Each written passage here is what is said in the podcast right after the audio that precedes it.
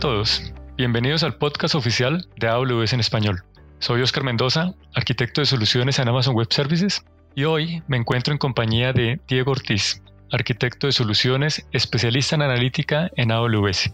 Hoy estaremos hablando sobre cómo podemos realizar el procesamiento de datos en AWS, teniendo como punto central los datos almacenados en el lago de datos.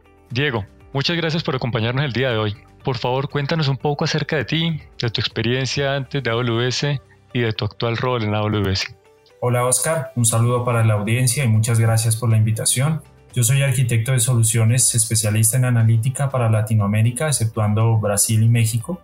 Llevo aproximadamente seis años trabajando con tecnologías de análisis de datos, inicialmente en la industria de las telecomunicaciones, apoyando operadores a ganar insights a partir de sus datos generados por sus redes móviles, fijas además de entender la calidad del servicio para sus clientes, haciendo uso de tecnologías de Big Data y Analytics. Y ahora mismo en AWS, ¿qué tipo de clientes o proyectos apoyas? Cuéntanos un poco cómo es tu rol como arquitecto de soluciones, especialista en analítica, que suena un rol bastante interesante.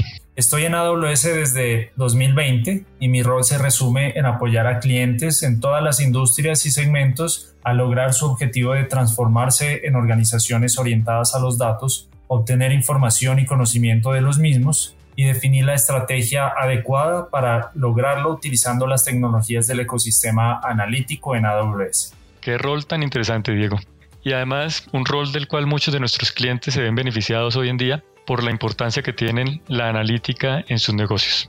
Ya entrando en materia de lo que vamos a tratar el día de hoy, a mí me gustaría comenzar por entender un poco los diferentes tipos de almacenamiento disponibles en AWS lo pregunto porque sé que no es lo mismo un almacenamiento para guardar archivos como audio y videos a un almacenamiento en el que requiero instalar, por ejemplo, un sistema operativo. Así que te agradezco si nos puedes explicar un poco esas diferencias. Claro, en AWS tenemos un servicio adecuado para cada necesidad y eso aplica también para el almacenamiento de datos. Por ejemplo, si lo que se requiere es tener un repositorio centralizado de datos para ser consumidos desde diferentes tecnologías y servicios en donde dichos datos están en cualquier formato, son estructurados, semiestructurados o no estructurados, tenemos por ejemplo a Amazon S3. Claro, Amazon S3 que es un servicio de almacenamiento de objetos altamente durable, seguro, costo eficiente y escalable que nos permite almacenar ese tipo de datos y que es el corazón del lago de datos en AWS. ¿Y qué otros tipos de almacenamiento se pueden utilizar en AWS, Diego? Si lo que se busca es almacenamiento usando bases de datos para soportar tanto transacciones como análisis de grandes cantidades de datos, contamos con más de 15 opciones en donde se tienen bases de datos relacionales, de llave valor, en memoria, de documentos, de series de tiempo, bases de datos tipo OLAP para Data Warehousing, entre otras. Cada una de ellas optimizada en cuanto a costo, eficiencia y rendimiento para su caso de uso particular. Finalmente, contamos también con servicios de almacenamiento en bloque y de sistemas de archivos para ese tipo de casos de uso. Y de esos tipos de almacenamiento, ¿cuáles son aquellos más utilizados para el análisis y el procesamiento de datos en AWS? En una arquitectura de datos moderna, los datos fluyen en diversas direcciones, entre diferentes tipos de almacenamiento y también hacia y desde el lago de datos. Es por eso que podemos encontrar varios tipos de almacenamiento coexistiendo en un mismo pipeline de datos siendo utilizados para su propósito específico. Sin embargo, uno que es muy común y se encuentra en una gran parte de los casos es Amazon S3, que juega un papel primordial en el despliegue de lagos de datos y enfoques tipo Lakehouse. Qué término tan interesante ese que acabas de mencionar, Lakehouse. ¿Podrías comentarnos un poco en qué consiste? Por su nombre, a mí me parece que une el mundo del Data Lake y el Data Warehouse.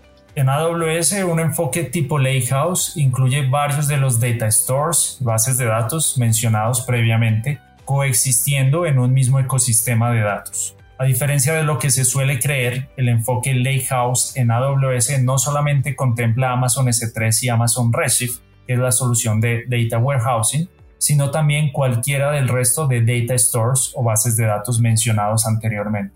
Con eso que me comentas, es evidente que el enfoque del Lakehouse es muchísimo más amplio dentro de una arquitectura de datos moderna. Háblanos un poco de Amazon Redshift. Sé que decenas de miles de clientes de AWS usan hoy Amazon Redshift para el análisis de datos llegando incluso a escalas de exabytes.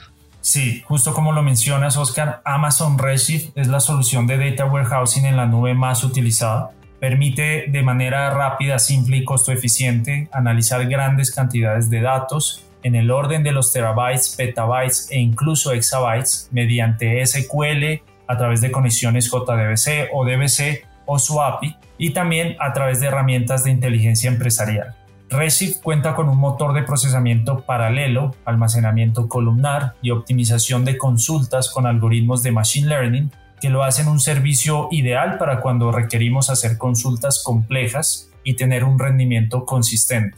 Finalmente, Redshift extiende su capacidad de hacer analítica no solamente sobre datos que se encuentran en su almacenamiento interno, sino también sobre datos que pueden tener un volumen en el orden de los exabytes en el lago de datos, es decir, en Amazon S3, a través de un feature que se llama Redshift Spectrum. Ahora que sabemos en dónde debemos colocar los datos para comenzar a procesarlos, hablemos un poco acerca de lo que se hace habitualmente en la etapa de procesamiento de datos.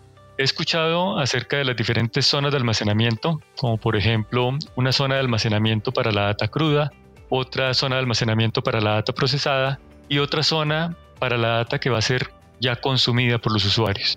¿Qué puedes contarnos al respecto? ¿Por qué es necesario usar estas diferentes zonas de almacenamiento? Efectivamente, en un pipeline analítico es conveniente utilizar diferentes zonas de almacenamiento y tal como tú lo mencionas, la primera de ellas es una zona de datos crudos. Allí los datos son llevados por el proceso de ingestión sin realizar ningún tipo de modificación o transformación a como viene el dato del sistema fuente. Diego, ¿y para qué nos sirve llevar la data a esta zona sin ningún tipo de modificación o transformación? Esto sirve para futuros procesos de auditoría y trazabilidad. Por ejemplo, imaginemos que en algún reporte de inteligencia de negocios evidenciamos una información incorrecta. En este caso, podemos ver si nuestro proceso de generación introdujo el error o si el error fue inyectado directamente desde el sistema fuente. Gracias por la aclaración, Diego.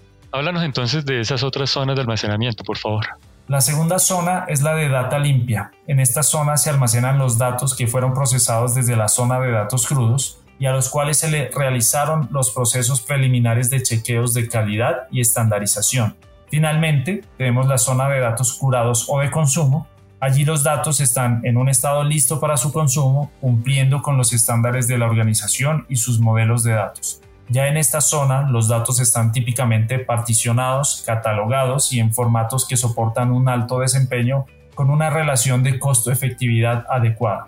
Siempre que hablamos de procesamiento de datos, hablamos de términos como ETL, por las siglas en inglés de extracción, transformación y carga, o de ELT, cuando el orden de los procesos cambia y realizamos una extracción, carga y posteriormente la transformación.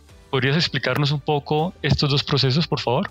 Sin duda alguna, es muy conocido el concepto de ETL en procesos analíticos donde las fuentes de datos son bases de datos relacionales de las cuales se extraen datos, se transforman y finalmente se cargan a un destino, como por ejemplo un data warehouse. El término ELT se ha hecho muy común en dos escenarios. El primero, en aquellos casos en donde realizar la transformación en el motor destino es muchísimo más eficiente, por ejemplo, es muy utilizado cuando se cargan datos hacia Amazon Redshift, que gracias a su paralelismo hace que transformaciones sobre grandes volúmenes de datos sean muy rápidas al realizarlas después de cargar los datos en el servicio. El segundo escenario, donde una aproximación ELT es muy común, es cuando las fuentes generan datos multiestructurados o no estructurados y donde realmente nos interesa transformar la data en el momento que la vamos a consumir o a explotar.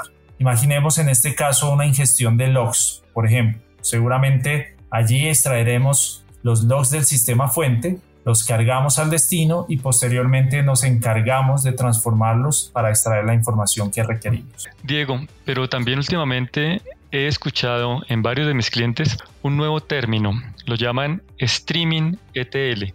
¿Podrías por favor aclararle a nuestros oyentes este concepto? Tienes razón, Oscar. Hoy en día también es común hablar de streaming ETL. Inclusive, servicios como AWS Glue hoy en día nos permiten hacer este tipo de trabajo, en donde los datos son consumidos continuamente de un flujo de datos, se limpian y se transforman los datos a medida que son ingestados y finalmente se llevan a su destino final. Ejemplos de fuentes de flujos de datos para AWS Glue Streaming son Amazon Kinesis Data Stream, Apache Kafka y Amazon Managed Streaming for Apache Kafka. Hoy en día las organizaciones quieren tener su analítica en tiempo casi real y se habla mucho de la capacidad de actuar en el momento adecuado con base en las transacciones que realizan los clientes. ¿Qué casos de uso has visto para procesamiento de datos en tiempo real? He visto casos de uso muy variados dependiendo de la industria. Por ejemplo, en telecomunicaciones se despliegan pipelines capaces de calcular y analizar la experiencia de navegación de los clientes en tiempo casi real para detectar degradaciones y poder tomar acciones correctivas proactivas que ayudan a mantener los niveles de servicio en un nivel adecuado. En la industria de servicios financieros he visto casos de detección de fraude en tiempo real, envío de recomendaciones con base en comportamiento y preferencias de los clientes y mercadeo personalizado. Estos son solo algunos ejemplos, pero realmente el límite es la imaginación. Claro que sí. Y sé que en AWS nuestros clientes cuentan con múltiples servicios para poder realizar procesamiento de datos en streaming. Ya nos mencionaste anteriormente algunos servicios para su ingestión, como Amazon Kinesis Data Stream, Amazon Managed Streaming for Apache Kafka. ¿Podrías ahora, por favor, mencionarnos algunos servicios de AWS para su procesamiento? Claro que sí. Empecemos por la familia de Amazon Kinesis, donde tenemos a Amazon Kinesis Data Analytics, que es la forma más directa para procesar datos que vengan a través de Amazon Kinesis Data Stream con Amazon Kinesis Data Analytics podemos procesar datos en tiempo real con SQL, Python o Scala utilizando Apache Flink y cualquiera de estos lenguajes de programación dependiendo de cuál de ellos sea el más familiar para ustedes. Otra opción es utilizar Glue Streaming, con el cual se pueden limpiar y transformar datos a medida que son ingestados como flujo y llevar el resultado de esta limpieza y transformación a repositorios como por ejemplo el lago de datos en Amazon S3. También nuestros clientes tienen la opción de procesar datos usando Amazon MR, una plataforma de Big Data en AWS para ejecutar jobs de procesamiento a gran escala utilizando diversos frameworks como por ejemplo Apache Spark, Apache Hive, Presto, entre otros. Y obviamente una de las opciones que más les agrada a nuestros clientes es AWS Lambda, que les permite realizar este procesamiento sin preocuparse de la infraestructura subyacente y en donde pueden utilizar diversos lenguajes de programación como por ejemplo Java, Go, PowerShell, Node.js, C, Python y Ruby e incluso cuentan con un runtime API con el cual pueden ejecutar otros lenguajes de programación adicionales. Esta gran facilidad de uso y flexibilidad hacen de AWS Lambda uno de los servicios más utilizados para procesamiento de datos en stream. Y si hablamos un poco de los diferentes casos de uso que atiendes en tu día a día, en tu rol como especialista de analítica, ¿qué casos de uso has visto para procesamiento batch? Claro, el procesamiento en batch es por ahora el más común y hay una gran variedad de casos de uso relacionados. De hecho, en la mayoría de las industrias este tipo de procesamiento se utiliza principalmente cuando se desea limpiar, filtrar, enriquecer, optimizar o transformar datos como por ejemplo para pasar de la capa de almacenamiento de datos crudos a la capa de datos procesados y posteriormente a la capa de datos curados. El objetivo de este procesamiento usualmente es dejar los datos en un formato y estructura adecuada para poderlos consumir de forma óptima y costo eficiente desde herramientas de consumo analítico en diversas áreas de la organización. Aquí vale aclarar que aunque este tipo de procesamiento es más común, existe una tendencia creciente de adopción de procesamiento en tiempo real o cercano al tiempo real que se ve reflejada en el despliegue de arquitecturas que combinan los dos tipos de procesamiento en un mismo pipeline de datos. Esto es algo que tradicionalmente se ha conocido como arquitecturas tipo lambda o tipo capa. Diego, ha sido de verdad muy interesante charlar contigo el día de hoy. Este tema de analítica es realmente apasionante y seguro estaremos conversando nuevamente en un siguiente episodio. Muchas gracias de nuevo por acompañarnos en nuestro episodio de hoy. Muchas gracias a ti, Oscar, por la invitación y me encantaría poder acompañarlos en una siguiente oportunidad. Durante nuestro podcast vamos a seguir abordando todo el flujo de datos y en nuestro siguiente episodio hablaremos de disponibilización y consumo. Este año estaremos publicando un episodio cada mes. Los invitamos a que nos escuchen. Esperamos este episodio haya sido de su agrado y que toda esta información les sea útil. Recuerden que nos encantaría leerlos. Pueden escribirnos a amazon.com. Soy Oscar Mendoza y me acompañó Diego Ortiz. Y como nos gusta decir en AWS, sigamos construyendo.